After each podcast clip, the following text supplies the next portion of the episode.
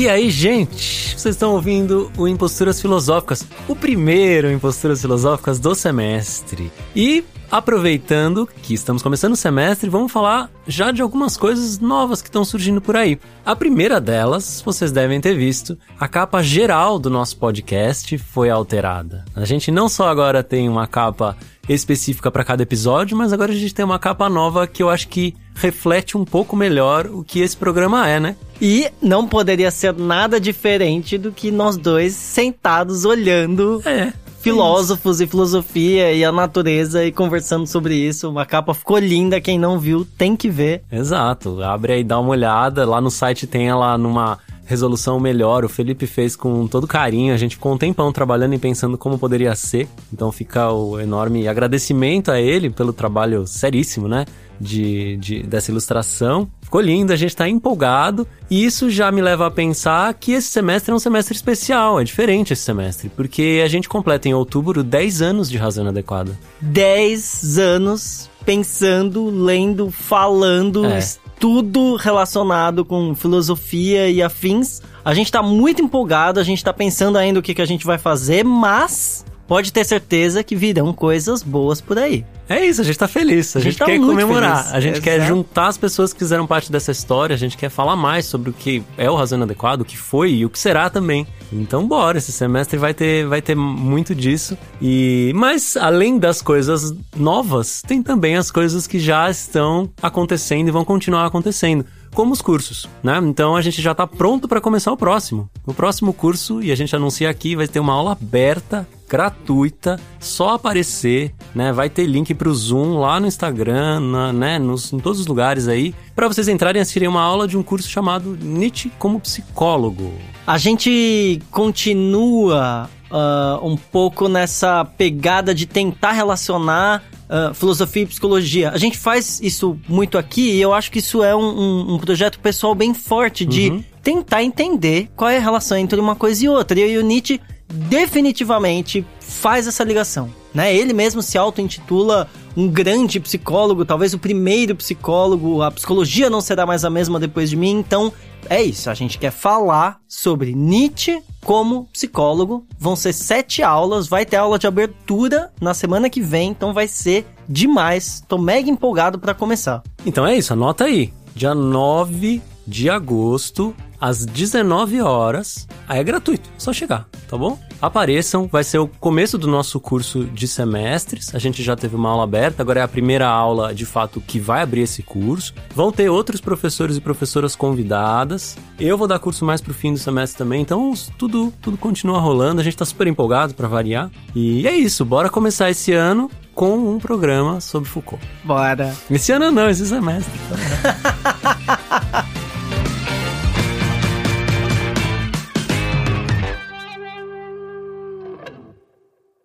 Foucault, o que é filosofia? Filosofar, para Foucault, é ser um crítico, um extemporâneo e, enfim, um cético. Seu pensamento é uma maneira de abalar as nossas certezas e, assim, desviar nosso pensamento para novos caminhos. Negar os deuses e corromper a juventude, diria Sócrates. O trabalho do pensamento, já diria Bergson, é abrir um intervalo. E poucos souberam fazer isso tão bem quanto Foucault. Filosofar é o lento trabalho de colocar à prova seus pensamentos, examiná-los e compreender os seus limites.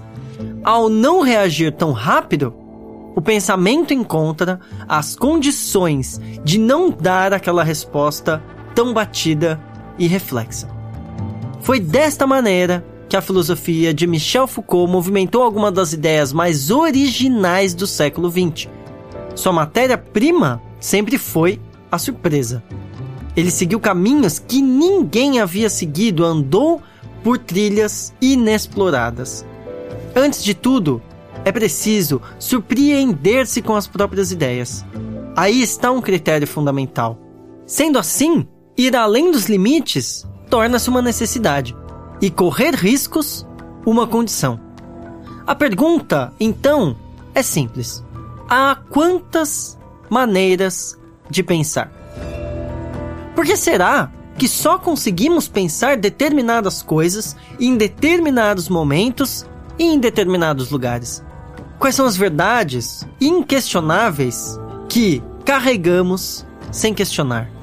Quando o entrevistador pergunta a ele se ainda temos necessidade das questões sem resposta e dos silêncios da filosofia, Foucault responde o seguinte: O que é a filosofia? Senão uma maneira de refletir não exatamente sobre o verdadeiro e o falso, mas sobre a nossa relação com a verdade. Não à toa, essa entrevista foi realizada sob condição de que fosse publicada sem assinatura, isto é, anonimamente. Foucault queria ver o alcance de suas provocações para além do burburinho que nos anos 70 o seu nome causava por si só. Eis uma preocupação propriamente Foucaultiana. Saber ao certo se os questionamentos arrancam os sujeitos de si mesmos e se eles funcionam como uma possibilidade de dessubjetivação. Em outra ocasião, posterior, Foucault repete: Meu problema nunca deixou de ser a verdade. Assim como no prefácio ao segundo volume do História da Sexualidade, ele expressa a intenção, sempre presente em sua obra, de realizar uma história da verdade. Essas afirmações, tomadas assim à primeira vista, são bastante impressionantes e, para dizer o mínimo, desconfortantes. Como assim? Foucault estava preocupado com a verdade? Ele ainda acreditava a filosofia a capacidade de descobrir tais quimeras, desvendar tais mistérios? Antes de tudo, é preciso entender o que é verdade para ele. A verdade espécie de erro que tem a seu favor o fato de não poder ser refutada, sem dúvida porque a longa cocção da história a tornou inalterável. Foucault, Nietzsche e a genealogia. Para bem entender o projeto de Foucault para sua filosofia e em seguida esboçarmos algumas ideias do que é filosofia para ele, precisamos enxergar em Nietzsche a raiz de uma questão precisamente o projeto genealógico como a história de um erro com nome de verdade. O filósofo olha para a história não em busca de origens e essências, mas à procura das condições de criação daquilo que se toma como verdade. Segundo Foucault, sua pesquisa se dá sobre o dizer verdadeiro e as formas de reflexibilidade. O corpo é a superfície de inscrição dos acontecimentos. Sobre ele pulverizam-se as verdades perpetuamente. O que está em jogo não são as verdades enquanto essências, mas a atuação delas enquanto discursos sobre os corpos, suas ações enquanto dissolução do uno em seres chamados homens e práticas de vida. É nesse sentido que Foucault fala em realizar uma história da verdade. Ele quer entrar por entre os jogos de verdadeiro e falso da história, a fim de dizer o que é a atualidade. Olhar para as disputas do passado, sublevar as relações de força, fazer ouvir as vozes silenciadas, para então voltar-se mais vivo e ativo para o atual. Entramos então na questão central. Filosofar é trabalhar criticamente com o pensamento sobre o pensamento. Para quê? Para descobrir até onde é possível pensar diferentemente. Modificar o horizonte daquilo que se conhece em vez de legitimar aquilo que já se sabe. Eis o objetivo. Existem momentos na vida onde a questão de saber se se pode pensar diferentemente do que se pensa e perceber diferentemente do que se vê é indispensável para continuar a olhar e a refletir. Foucault, História da Sexualidade 2. A obra-prima do filósofo é a constatação de sua própria surpresa, não apenas enquanto ignorante, mas fundamentalmente enquanto ser dotado de pensar diferentemente. Essa potência de se diferenciar é o maior investimento do filósofo, que realiza uma hermenêutica de si. Exercita-se em pensamento, buscando sempre separar-se de si mesmo. E que tarefa está reservada à filosofia? Realizar uma história do pensamento, definir as condições nas quais o ser humano problematiza o que ele é e o mundo no qual ele vive. Durante toda a sua vida, Foucault operou com um conceito de razão múltipla. A racionalidade é um campo complexo de linhas de pensamento irredutíveis. De nada servem as estruturações da razão instituída enquanto tal. Outras formas de racionalidade se criam sem cessar. Daí a necessidade de voltar-se para as ditas verdades, questioná-las, avaliar quais são os seus interesses. A inserção daquilo que se assume como verdadeiro na história nos permite liberar o pensamento daquilo que ele pensa silenciosamente e permitir-lhe pensar diferentemente. Uma pergunta se mostra essencial. A que preço o sujeito pode dizer a verdade sobre si mesmo? Em razão de uma relação de forças que não os privilegiavam e de mais um movimento no tabuleiro do jogo das verdades, o louco, o preso, o doente, o pervertido, o confesso, todos eles pagaram o preço teórico, econômico e principalmente institucional por terem suas vozes caladas e seus pensamentos silenciados. A filosofia é, então, uma ferramenta que nos permite enxergar em que medida nossa relação com a verdade encarcera, pune, vigia, coage e controla. E o filósofo? Segundo Foucault, é apenas um tipo diferente de curioso, que tem no pensamento sua matéria de consumo corrente.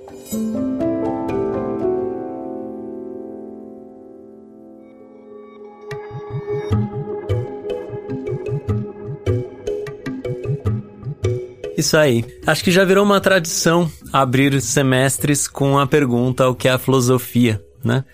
Eu acho que ninguém pergunta mais o que faz do que o filósofo, né? é, eu não vejo programas de engenheiro se perguntando o que é engenharia. É, ah, tipo, essa é a primeira aula do curso.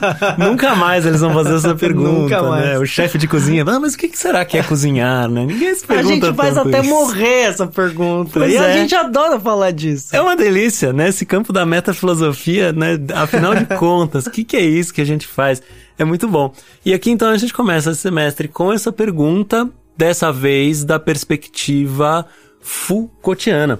E você já logo no começo do texto já leu três definições que eu acho que é legal a gente falar. Ah, né? boa. A ideia de um Foucault crítico, de um Foucault extemporâneo, de um Foucault cético, né? Boa, boa, boa. Então, essa eu lembro disso tá na aula de abertura do História da Loucura, né? Uhum. Quando, quando teve o, o, o, curso. Eu lembro dessa definição. Essa definição acho que ela é do Paul Vane, que é um amigo do, do Foucault, né? E ele traz essas três definições ligando a três filosofias. Mesmo, né? O Foucault crítico é um Foucault ligado a Kant. E, aliás, ele mesmo admite essa, essa influência kantiana, né? Uhum. Porque Kant faz uma crítica da razão pura, que é esse movimento da razão olhar para ela mesma, né? A crítica da razão pura é a razão avaliando a capacidade da razão. O Foucault se coloca como um crítico, como alguém que avalia também a nossa própria capacidade de pensar, de criar pensamentos e verdades. Então, eu já, já coloco o Foucault dentro dessa tradição um Foucault extemporâneo, extemporâneo Nietzscheano. Como, né? Como poderia ser diferente. Sim. O Nietzsche, como. A, os primeiros escritos do Nietzsche eram as extemporâneas. E era o Nietzsche fazendo uma crítica ao seu próprio momento. Uhum. Né? O Nietzsche se colocando uhum. como um uhum. extemporâneo. Ele olhando para o seu próprio momento e falando: tem alguma coisa errada aí. Uhum. Né?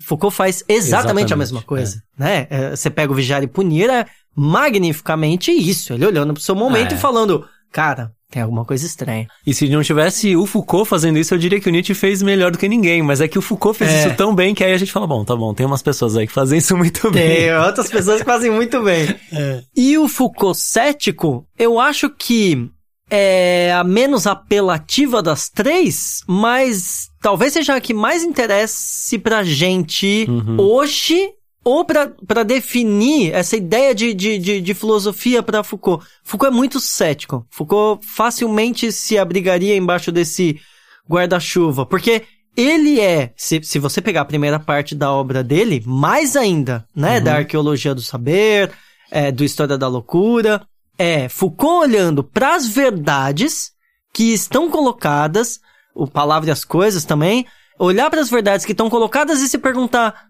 hum, mas será que é isso mesmo? Será uhum. que foi sempre assim? Será que vai ser sempre assim? Né? Então, num, numa, numa distribuição cronológica ou até mesmo espacial, talvez as verdades não sejam tão verdades uhum. quando elas mudam de tempo e de espaço. É muito, é, é de explodir a cabeça quando a gente começa a pensar assim. Com certeza, é esse trabalho de colocar à prova, né? É, o cético, desde a antiguidade, né? Os céticos são essa resistência do pensamento a ele mesmo, né? Porque desde a antiguidade né, na, na filosofia, e, e, o, que chamam de, o que a gente chama de filosofia antiga, é o momento onde começaram a documentar melhor do que nunca esses questionamentos, né? E a gente tem documentado as perguntas que a gente continua se fazendo até hoje. Os céticos, eles estavam na posição de uma certa resistência, de um, de um desconfiar de qualquer resposta. E eles têm essa função que depois foi adquirida, foi incorporada na ciência, foi incorporada em todo tipo de pensamento rigoroso. O ceticismo virou uma postura mais do que uma escola. Mas ele nasceu como uma escola de rejeição uh, e de resistência a qualquer resposta muito rápida. E aí o Foucault, né, dá a, a, a esse ceticismo uma versão é, de olhar atento à história, de olhar atento às variações que uma mesma ideia toma é, dentro da, da sua época, né? E eu acho que isso é uma das coisas mais uh, geniais que, que a gente tem no Foucault, que é não é que não existem verdades. E aqui a gente começa a entrar nesse ponto, a questão da verdade, porque a questão Foucaultiana é a verdade. Ele nunca vai falar que não existem verdades, mas ele sempre vai falar que uma verdade se coloca em um discurso e dentro de uma época ela toma uma determinada forma. Então, não é que pelo contrário, existem verdades, e mais do que isso, existem muitas verdades. Existem até mais verdades do que a gente consegue se dar conta, às vezes, quando a gente está estudando um determinado período. Então, o, o, o Foucault resume muito bem quando ele fala: o meu problema não é dizer o que é a verdade no sentido de existe ou não verdade, uma questão ontológica. Né? Esse não é o problema. O problema é como uma verdade aparece, como uma verdade se coloca, como algo é percebido como verdade, porque independente, às vezes até uma ideia que é considerada falsa num sentido, num regime científico, por exemplo, é tida como verdade, né? O exemplo que eu sempre dou para isso é a danação eterna, né? O inferno. O inferno é uma ideia verdadeira em um determinado espaço ou em um determinado tempo. É uma verdade. E aí a, a análise e tem efeitos, a, a, grande questão é, tem efeitos, tem efeitos. de verdade. Né? Exato. Né? Quando o cara tá lá no púlpito falando que você vai pro inferno, é real. É Os real. efeitos reais sobre pessoas Exato. reais existem. Ou seja, determinadas ideias são verdadeiras porque são tomadas como verdadeiras por uma condição de critérios dados por diversos uh, sentidos, né? Por diversas questões históricas ou, ou né? contingências. Uhum. E aí é muito interessante esse Foucault que se pergunta qual é a nossa relação com a verdade. Isso. E como alterá-la, né? De certa forma, o grande problema daí em diante é como alterar essa relação. Até que ponto o filósofo consegue pensar para alterar a sua relação com determinados regimes de verdade. Perfeito. Essa, essa ideia da, da, da nação eterna, ela, ela pode parecer fraca, mas ela não é. E eu, eu vou dar um outro exemplo para sustentar isso, que é o seguinte. Ah, mas não existe o inferno. Tá bom, tudo bem. Mas e quando alguém é nomeado rei? Como uhum. é que uhum. funciona? Né? Esse cara é o rei. Isso é verdade? Isso é mentira? Não existe é, rei. É uma boa pergunta. Mas, mas existe, né? Quando alguém pega a faixa presidencial e bota em torno de si mesmo e fala, agora eu sou presidente, porra! Isso, isso é verdade. Isso, é, esse cara agora é presidente. Ele vai deixar de ser, assim esperamos, depois de um período de quatro anos. Exato. Mas você percebe o que, que é uma verdade. E isso é, isso é, isso é aplicável e pensável até para a ciência. É isso que o Foucault está fazendo. Uhum. Ele coloca no Palavra e as Coisas esse discurso que se molda e se articula passando por certos abalos. Então a biologia passou por isso, a economia passou por isso, Uhum. E a gramática passou por isso. O Foucault faz toda essa discussão dentro do, Palavra e as Coisas, como a nossa maneira de pensar determinados objetos científicos se modifica. Se modifica, às vezes, radicalmente. Aliás, É. o Foucault, eu acho que ele escreveu. Ele, ele, eh, o, o livro dele, O Palavra das Coisas, ele sai um pouco antes ou um pouco depois das revoluções científicas do Thomas Kuhn. Uhum. Que a ideia é exatamente a mesma. As verdades passam por determinadas modificações radicais, Sim. revoluções científicas. São mudanças de paradigma, né? Exato. Mas onde, assim. mas onde o Foucault é um gênio é no História da Loucura. O História da Loucura tá muito bem colocado isso. A nossa noção de loucura se modificou ao longo do tempo. Uhum. E nada poderia ser mais óbvio do que isso. É muito bem documentado a maneira como os loucos eram vistos, pensados, tratados, né? ah, Como era, como, como se lidava com a loucura na antiguidade, Uhum. né? Na, na Grécia, uma, uma inspiração ou uma maldição divina, né? Ah, ah, na, na, na Idade Média, os loucos eram expulsos da, da, da, da cidade, colocados num navio, né? Depois eles começaram a ser jogados dentro de confinamentos, depois eles começaram a ser tratados pelo médico. Uhum. Percebe como as- a- o deslocamento daquilo que é ser louco vai se modificando. Uhum. E, e- e- a gente mesmo, para pra pensar, né? Quando alguém vira e fala, tá tudo bem, tá tudo normal, e aí alguém vira e fala, não, mas aquele cara, ele- ele é louco. Uhum. Ele é louco, ele é esquizofrênico. Você tá meio mal, tá meio estranho, você vai no psiquiatra, o cara fala, é, você é, é borderline, você, é Uhum. bipolar. Muda, né? As nossas. Então, o que o Foucault tá falando é essa relação com a verdade, ela é uma relação mais móvel e plástica do que a gente imagina. Exato. E tudo bem, até aí, né? Então vamos aí, estudar história. Mas a questão não é só estudar história. E aqui tenho uma outra questão da filosofia de Foucault, que é o olhar para essa história, o olhar para o passado, essa genealogia, a gente pode chamar assim, é para ver, na verdade, que a relação com uma ideia verdadeira nos constitui. É. A gente é subjetivado. Ele não é só um historiador, né? É, isso. Ele não é, a gente não pode definir. O, o Foucault tinha dificuldade com se chamar de filósofo, ele tinha dificuldade com se chamar de psicólogo também, apesar de ter se formado nisso. E, né, ele não gostava de se nomear, ah, mas definitivamente ele não é um historiador. Ele nunca olha pra um discurso de, né? E ele é bom de olhar discurso, hein? Ele acha lá, rato de biblioteca, acha lá um discurso do ano X, numa ocasião importante lá e pega, mas o que ele analisa ali, geralmente, são, às vezes, o aparecimento de uma palavra nova naquele regime, o deslocamento de um jeito de dizer uma mesma coisa. E ali, nessa, é como se um, através de um contraste que ele vê naquilo, né? Como se ali surgisse alguma coisa que até então não tinha. Tipo, ah, a partir de um texto tal começou a surgir essa palavra. Essa palavra não existia, né? Interno, ou a palavra é, histérica, Doença. doença, né? Essa palavra não existia nesse regime médico, por exemplo. Começou a aparecer aqui, ó, com esse cara. Tá vendo, ó? Foi aqui, ó. Esse foi o primeiro, foi um documento e aqui apareceu. E a partir daí ele consegue constituir um personagem. Ele leva isso para uma subjetividade. Ele fala, junto com isso, começa a surgir um tipo específico de subjetividade que vai ser submetido a esse tipo de mecanismo, esse dispositivo. Ou seja, tá tudo amarrado, né? Tem um olhar para a história, um olhar para uma época, a partir daí uma análise de discurso e um modo de subjetivação que surge, né? Então, a, a filosofia, ela tem, a- eu vejo muito claramente que ela tem esse trabalho crítico kantiano, a gente poderia dizer assim, que é quase um diagnóstico, É. né? Mas aí o lado, o lado nietzschiano é o lado do...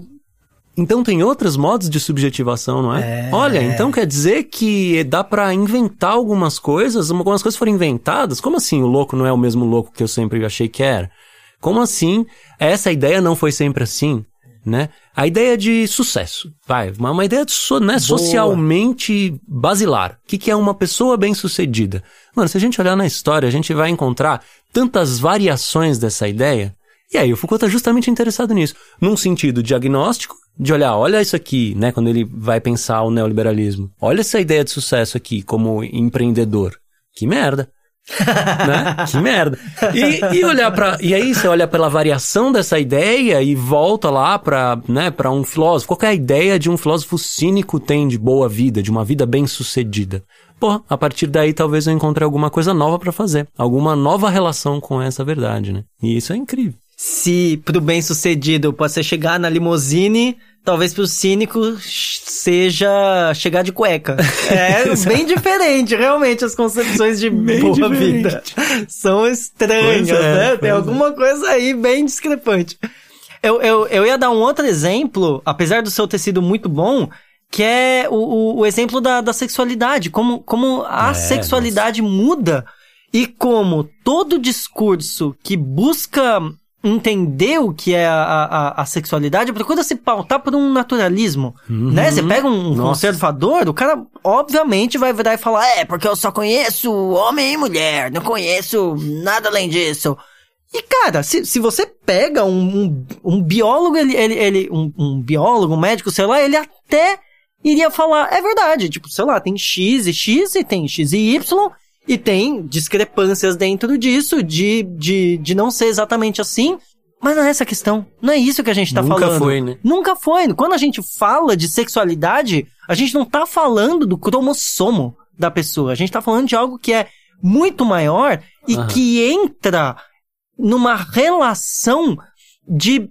Eu, eu vou colocar assim, que não é exatamente assim que o Foucault diz, mas é de uma relação de pequenos acordos que uhum. vão sendo feitos, né? O rosa, por exemplo, na idade média, era a cor de menino.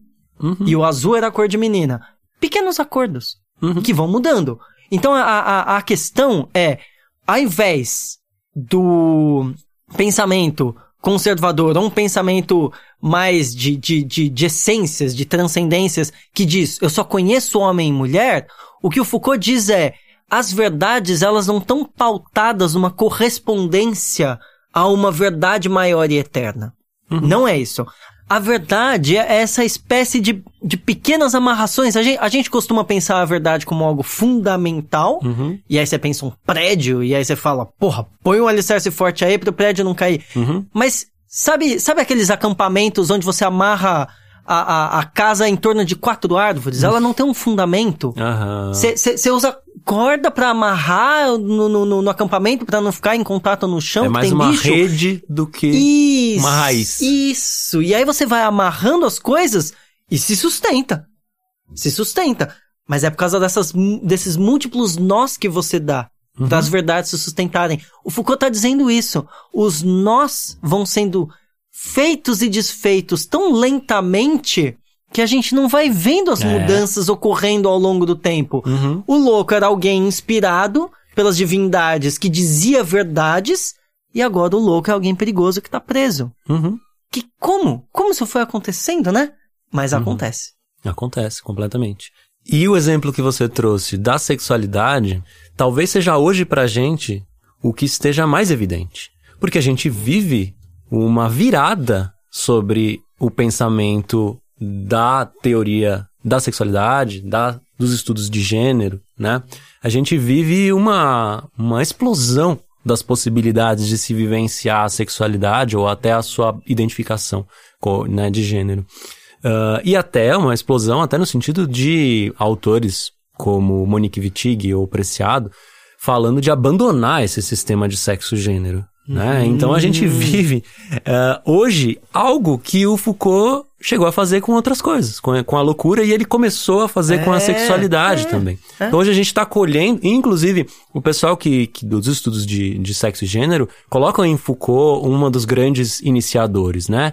Costumam falar que a Teresa de Lauretis foi a primeira a organizar isso como um campo de estudo, apoiado em Foucault, apoiada, inspirada pela, pelos estudos de Foucault. Ou seja, tem um campo de estudos que se abriu para pensar qual é o deslocamento discursivo acerca do que é ser um homem, principalmente do que é ser uma mulher, né? Uhum. Passando pelo movimento feminista, passando pela, pelo existencialismo da Simone de Beauvoir. É, o né? homem não ia, não ia querer se questionar, ele tava lá de boas. Pois é, então a pergunta o que é ser uma mulher, ela teve uma grande importância ao longo do século XX uhum. e levou a, um, né, a uma desconstrução mesmo do uhum. que a gente costuma entender, ou costumava entender, como sendo sexo e gênero. Né? Inclusive hoje dissociando as coisas, mas ao mesmo tempo encontrando aí as suas relações. Então, a partir da percepção de que um determinado modo de, né, de viver mesmo, um modo uhum. de, de compreender-se, um enxergar-se, né, um ver-se. Um, e, e, é muito louco, é, é um, um determinado modo de abrir-se, uhum. um determinado modo de se entender-se, né, para dentro, uhum. e um determinado modo dessa relação. É, né? É, exato. Essas três coisas. Tem todos esses, esses movimentos acontecendo, e eu acho que Foucault, né, Nietzsche fez isso, Sartre fez isso, Beauvoir fez isso, Foucault fez isso muito bem, como uma determinada, um determinado modo de ser é, é delimitado pelas relações constitutivas que dependem de diversos regimes, regimes históricos, culturais, né? E uma relação que forma como a gente, como na analogia que você trouxe, como uma espécie de rede, né? É. E talvez aí o que seja mais impressionante é que a nossa percepção sobre o que a gente pode ser muda de acordo com a nossa capacidade de enxergar essa variação, não é? É, é uma. Para me estender um pouco, é até uma reflexão que cada vez eu tenho, tenho feito mais. Que é por que, que determinadas práticas, por exemplo, sexuais, incomodam tanto os conservadores? Hum, essa é uma pergunta muito boa e a gente já até fez aqui nesse podcast, provavelmente com Preciado. Mas por que que uma pessoa que tem uma sexualidade não normativa ou dissidente, como queiram, por que ela incomoda tanto? E a resposta é muito óbvia. A sexualidade não é minha ou não é do outro, é de todos. Quando alguém faz alguma coisa com o corpo, faz com o seu também. Não é isso? Quando alguém faz qualquer coisa, quando você vê, né, num exemplo caricato, você vê alguém fazendo malabarismo, você pensa, olha, eu queria fazer isso também, isso é legal. Da hora fazer malabarismo. Quando alguém vivencia a sua sexualidade, as suas relações de uma forma diferente, você potencialmente pensa, caramba, eu posso isso também, então. Então, esse, esse arranjo das coisas permite isso. E aí, o Foucault, ele, ele não tá nem satisfeito só com o que atualmente as coisas já apresentam. Vamos olhar para a história, vamos olhar para esse, eh, para esses documentos que a gente tem de milhares de anos de práticas diferentes. Uhum. E a gente vai encontrar muito mais do que o que a gente é. E mais, a gente vai encontrar o que faz a gente ser, né? Então, tudo, tudo, né, que foi uhum. o, o que você acabou de trazer, né? Tem uma relação do, do, da Constituição, do que faz ser, mas tem uma relação do aberto, tem uma relação do, do o que pode ser também, né? Uhum. Então é, é realmente muito rico esse estudo. Eu, eu acho muito legal que essa argumentação, ela, ela funciona, assim, inúmeras vezes, né? Você pega, pega a questão da sexualidade, sempre alguém apela pro passado e manda um... É, porque os gregos faziam isso. E é tipo, é, é um jeito de argumentar. É, tipo, um velho, jeito. sei lá, uhum. se os gregos faziam, talvez eu possa fazer, acho que não tem problema.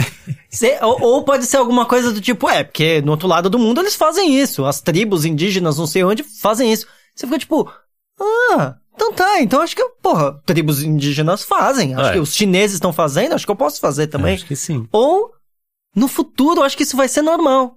E você fala, Porra, se no futuro vai ser normal, acho que eu já vou começar agora. Então, é primeiro, foda-se, não vou, não vou ficar esperando. O, o, que eu quero dizer é, é um pensamento uhum. que abre para uma multiplicidade. Uhum. Porque quando o, o, o, eu, eu acho que esse pensamento ele, ele, ele quebra muito, a, a gente costuma falar nessa nessa dicotomia com uma, com uma transcendência, né? A gente fala de um pensamento imanente, a gente costuma normalmente argumentar nessa, nessa oposição com um pensamento transcendente do tipo, existe, eu sempre penso nos dez mandamentos, uhum. existe alguém muito poderoso, além, não sei onde está, que disse como a gente deveria se portar, ele deu esses dez mandamentos pra gente.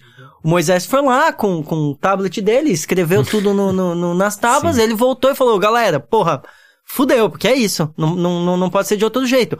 Essa maneira de, de, de pensar é uma maneira onde a gente precisa estar tá sempre se, se pautando e se portando em relação a alguma outra coisa uhum. e respondendo a essa outra coisa. Você vai uhum. morrer, Deus vai olhar para você e falar: E aí, você cobiçou a mulher do próximo? E você vai falar: Porra, Deus, teve aquela vez que eu muito cobicei a mulher ou o homem do, do, do, próximo. Sim. E ele vai falar: Puta, então fudeu, porque olha aqui, eu, eu tinha te falado que não podia, eu vou ter que te jogar no inferno esse, essa, essa, esse pautar-se por alguma coisa exterior é essa ideia de verdade como uma algo inquestionável e Uhum. transcendente. Uhum. O que o Foucault está dizendo é exatamente o contrário. E o Foucault não foi o primeiro a dizer isso. Quando a gente começa a pautar a filosofia dentro de uma concepção de história, né? Kant já começou a fazer esse movimento, Hegel fez esse Uhum. movimento, Schopenhauer, um imbecil, não fez esse movimento, deveria ter feito, Uhum. foi muito vacilão, mas Nietzsche veio logo depois dele e fez esse movimento. A gente já começa a ver o quanto essas verdades elas estão, elas são muito mais frágeis do que a gente imagina. Elas são muito mais frágeis porque elas foram diferentes no passado, porque elas são diferentes ali na esquina, você vê o, fazendo diferente, e elas são, ah, ah, ah, elas podem ser diferentes no futuro. Então, abre esse pensamento para uma multiplicidade, e isso é muito bonito, porque não é caos absoluto, né? É relativismo absoluto. É só a possibilidade de dizer pode ser diferente, Uhum. já foi diferente. Uhum. Isso é muito bom. Totalmente. E nesse ponto, é dar voz a uma revolta que, que o Foucault acho que é um dos representantes de um certo descontentamento com a situação das coisas, né? É. Tem filósofos mais otimistas com relação ao estado das coisas e tem filósofos mais críticos. É. Foucault estava lá para denunciar muita coisa, estava lá para mostrar como determinadas verdades se constituíram e acabaram legitimando violências enormes É. né? Quando ele fala tanto do louco quanto do preso, ele não tá também fazendo, né, um discurso apocalíptico do que, ah, como somos horríveis, um juízo no sentido, né, de culpa, de culpar em alguém, mas ele tá falando, olha, tá vendo? A gente constituiu essa ideia por esses mecanismos e agora a gente continua operando isso irrefletidamente, sabendo que pode ser de outras maneiras. Então tem uma tem em Foucault um pensamento militante, um pensamento de denúncia de algumas de algumas coisas também, né? Que eu acho muito muito importante, acho muito importante para hoje também, né?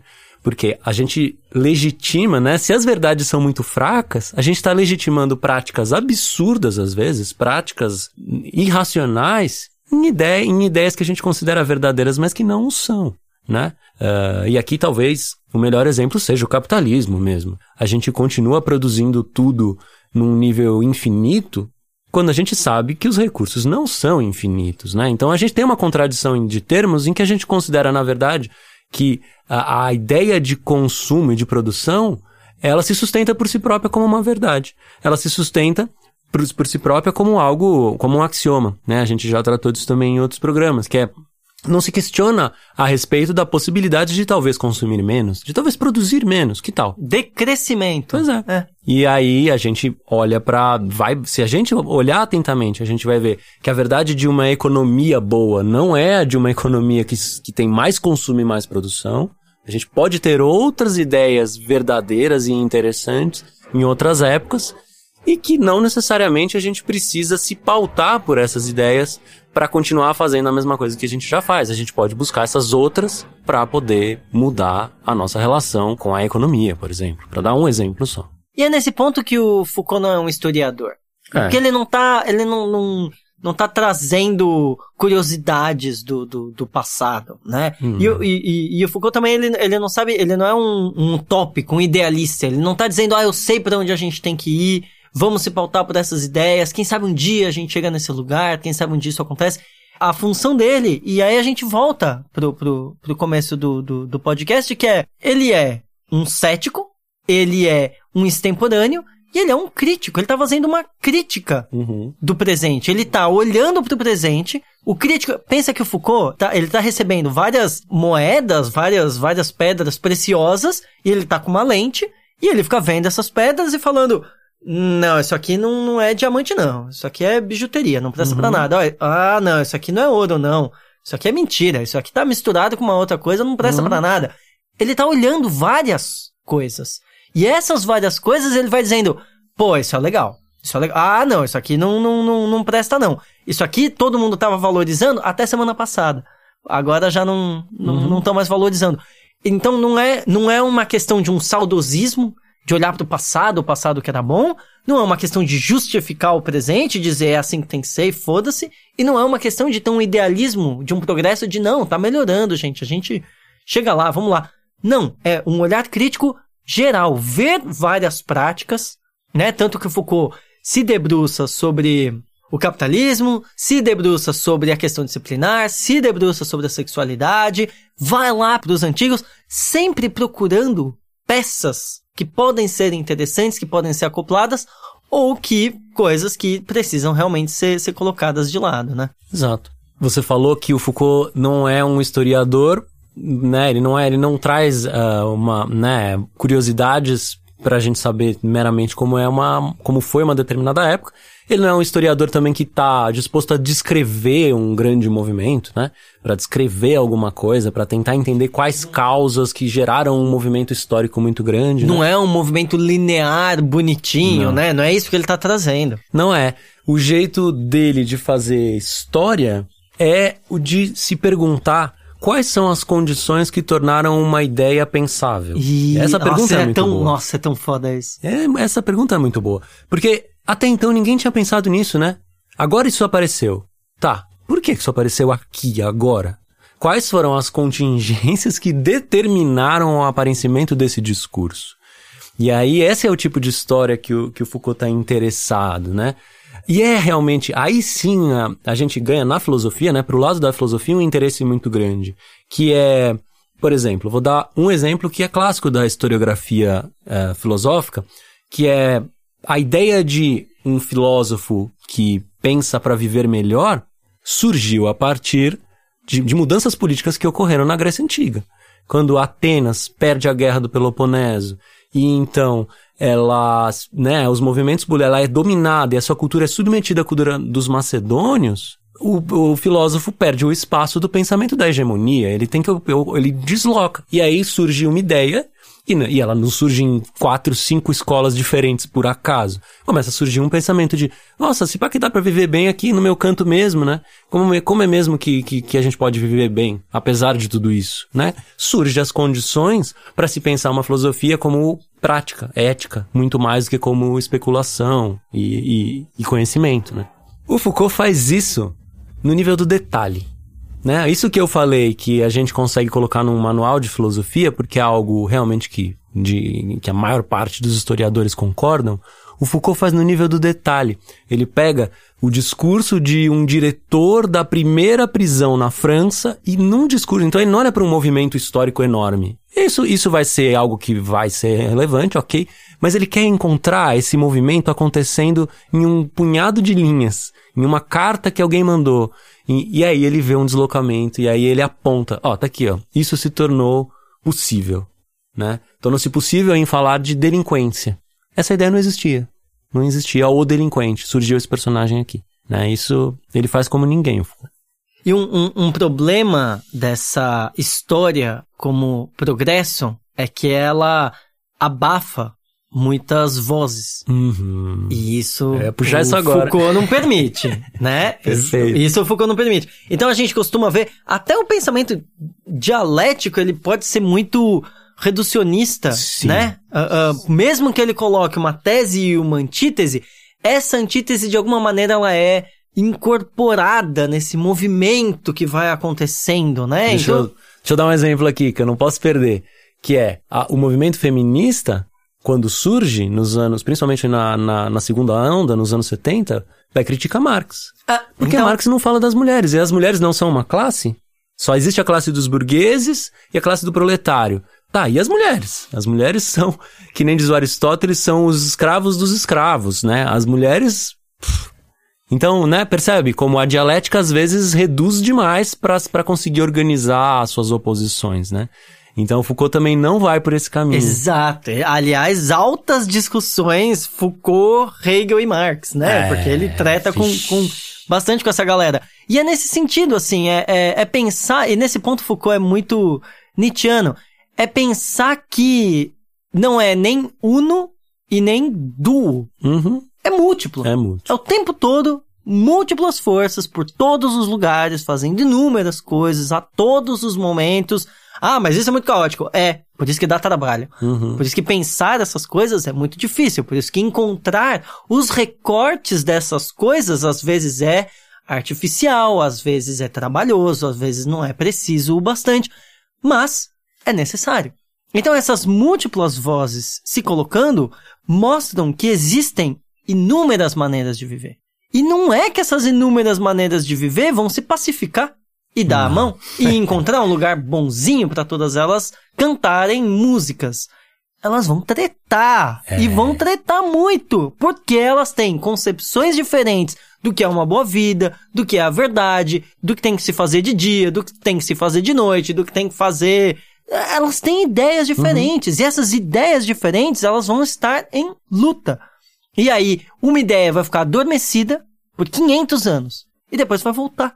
Porque surgirão condições históricas para que essas ideias possam voltar. Então, a, a, a pretensão Foucaultiana é puxar isso, puxar essas ideias e fazer com que elas se dá força para que elas possam debater realmente, ao invés de uma passar a vida inteira submetida a uma, a uma outra verdade, né? Exato. Quando a gente é capaz de perceber que o discurso hegemônico não é nada mais do que aquele que obteve mais força por conta das contingências que o colocaram ali, a gente já ganha um pouquinho dessa, né, já rouba um pouquinho dessa força, né? Quando a gente, por exemplo, a gente acabou de dar o, o exemplo do, do, do movimento feminista, né? Quando a gente vê que um determinado discurso se constitui levando em consideração apenas os homens, a gente já está já tá questionando isso, a gente já está pronto para falar, bom, esse discurso é meio capenga, tá faltando alguma coisa nele. E é óbvio, né? É óbvio. E é óbvio que está faltando. Então, perceber isso já é um passo na direção de faz, de dar voz a determinadas maneiras de pensar que não tinham voz. Então, o Foucault também é esse filósofo que das vozes silenciadas. É, é esse filósofo que vai encontrar no discurso hegemônico, porque quem, quem tem a palavra, hoje a gente tem uma, né, uma purificação dos discursos, mas até então se encontra carta, texto, muito mais do, né, do policial, do, né, do carcerário, é, do padre, né? É o padre contando aquilo que lhe foi confessado. Bom seria se a gente tivesse a, a, a, o que o, o, confessador escreveu. A gente não tem. É. Então Foucault encontrava no hiato do que estava sendo dito a possibilidade de olhar para aquele que não teve a oportunidade de falar. E aí, a partir daí, plurificar, como você falou, as possibilidades. As possibilidades. É, não deixar nem ficar nessa oposição, né? Nessa oposição entre o dominado e o dominador. Mas olhar que no discurso daquele que domina há uma espécie de bre né? Há brechas por todos os campos, assim, né? Por todos os cantos a gente vai andando e vai encontrando ali possibilidades de, de que foram suprimidas, né? Para dar um exemplo muito simplório, se você entra numa sala de professores de, de uma escola, você pode encontrar um professor reclamando que determinado aluno é um vagabundo, sei lá. Uhum. Ou que determinado aluno tem TDAH. Ele precisa tomar remédio, porque ele não consegue se concentrar na sala de aula. E isso é uma verdade. Entre aspas, né? No, no sentido que a gente está usando. Isso é uma verdade de um determinado momento de compreender um determinado tempo. Uhum. O professor vê o aluno levantando, fala: esse aluno é um moleque, não fica sentado, precisa tomar remédio, TDAH. Só que, como é que o, o, o, o movimento do, do, do Foucault é ampliar isso? Porque ele olha um relatório desse, um Foucault daqui, né, 500 anos, olha um relatório desse de um professor hoje e vai tentar entender quantas horas esse aluno precisa ficar sentado na cadeira, quais são as condições que esse aluno tem em uhum. casa, né? O que, que é que ele, que ele se interessa realmente por fazer ou não, porque o, o professor tá lá falando de vestibular e o aluno quer, sei lá, fazer alguma outra coisa. Então, todo esse movimento, ele é relativizado não no sentido de dizer esse professor é um idiota, ele tá errado, não existe TDAH. No sentido de dizer, Olha como, como foram amarradas as coisas para que esta situação acontecesse neste momento e gerasse esse relatório. Uhum. Né? Essa anotação do professor na agenda deste aluno. E aí, a partir daí, a, o Foucault, quando, quando a gente vai mais para a fase final do, do, do, do, do pensamento dele, né? No, no, no cuidado de si, o Foucault começa a relativizar isso no sentido de pensar outros modos de vida, será que são possíveis? Uhum. Né? O pensamento dele não é um pensamento só de descrição, é pensar outros modos de vida são possíveis. Essa, essa é a ideia, Uhum. né? É, a gente é um produto de determinados discursos que se colocam como verdadeiros. E a gente pode se submeter a eles completamente. Completamente. A gente, na maior parte do Acontece, tempo, é é. isso, né? Eu não sou homem, ou fulano não é heterossexual, ou eh, tal pessoa não é um engenheiro, ou né, qualquer campo de definição, ou seja, de subjetivação, não é feito sem esse processo. Porque as condições para se dizer determinadas coisas mudam. E aí, é isso. Perceber isso, perceber isso é saber que quando a gente diz que é A, B ou C, a gente está se inscrevendo em, um- em determinados regimes de discurso que estão aí, que estão circulando aí, né? É, e aí cabe ah, uma tentativa quase estratégica de se posicionar. A partir daí, o Foucault vê ah, a possibilidade de combate no próprio campo do discurso, no próprio campo do colocar-se, como colocar-se. Por isso a dificuldade dele em dizer que era filósofo, em dizer que era gay, em dizer qualquer coisa sobre si. É. Porque tem aí uma questão, tem aí uma questão, tem uma questão estratégica. Porque é justamente nesse campo em que eu sou construído ou que eu me construo, né? Então, talvez a É. gente precise nos atentar a esse mecanismo, a essa maneira de, de encontrar quais são os campos discursivos que nos constituem e como a gente toma parte deles. Quais interessam, quais não interessam, que lugares eu, eu, eu me aproprio deles, que lugares eu não me aproprio deles, né?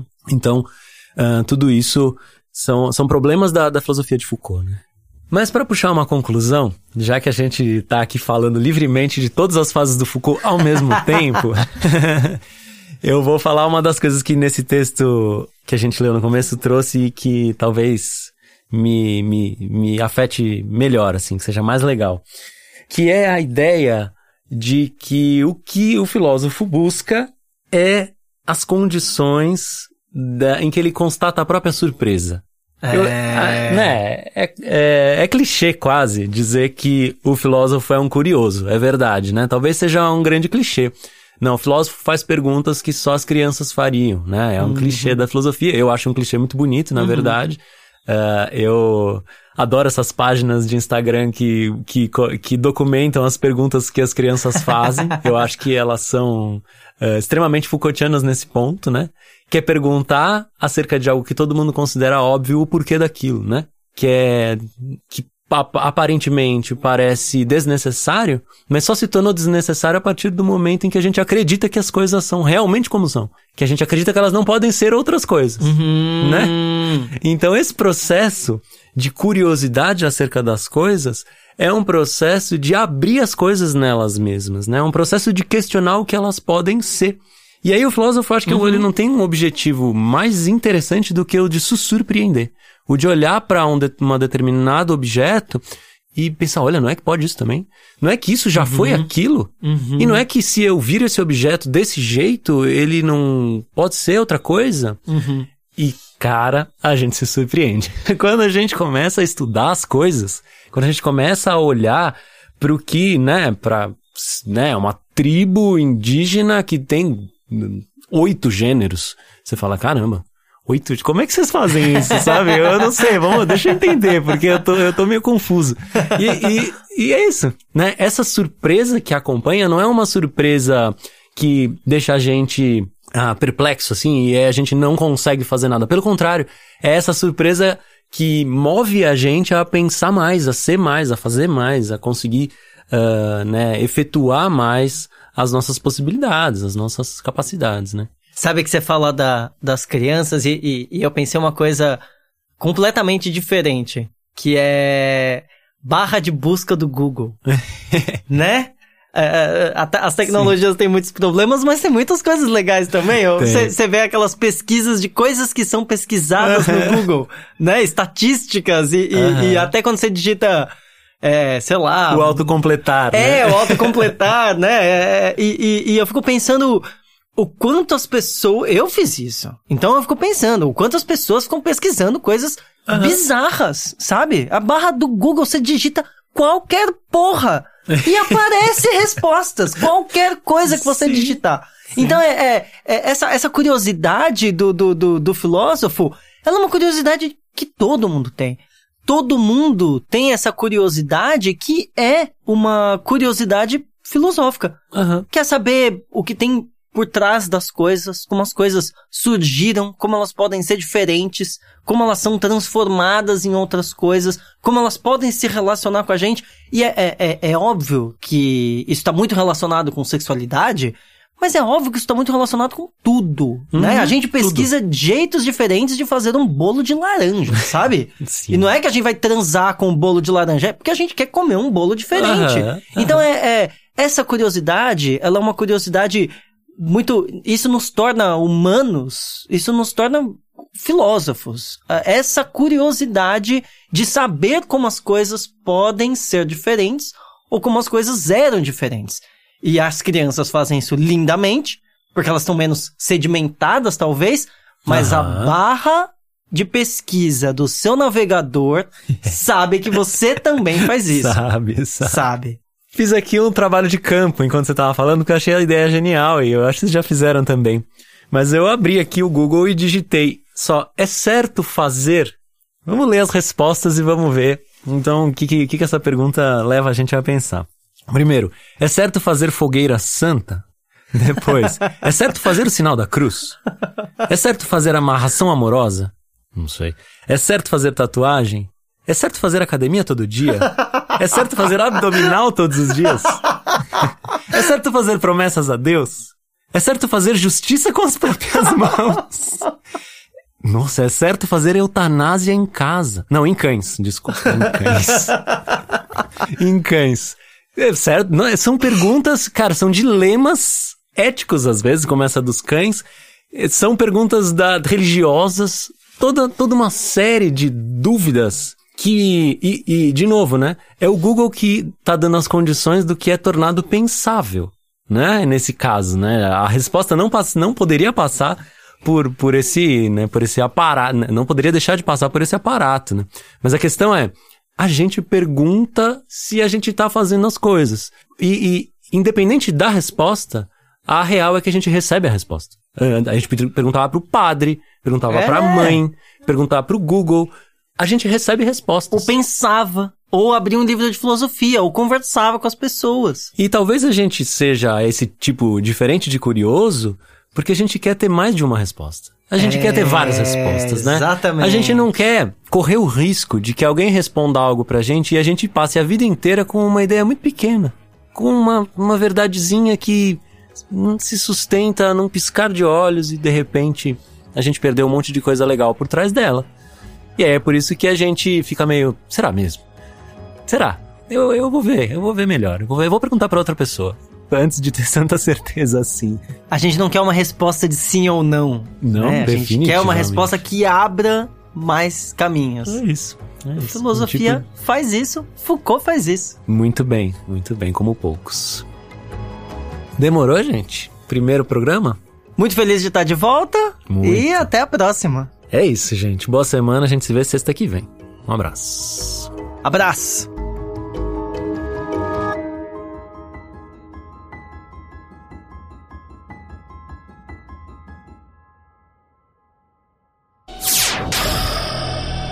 Semibreves, edição de podcast.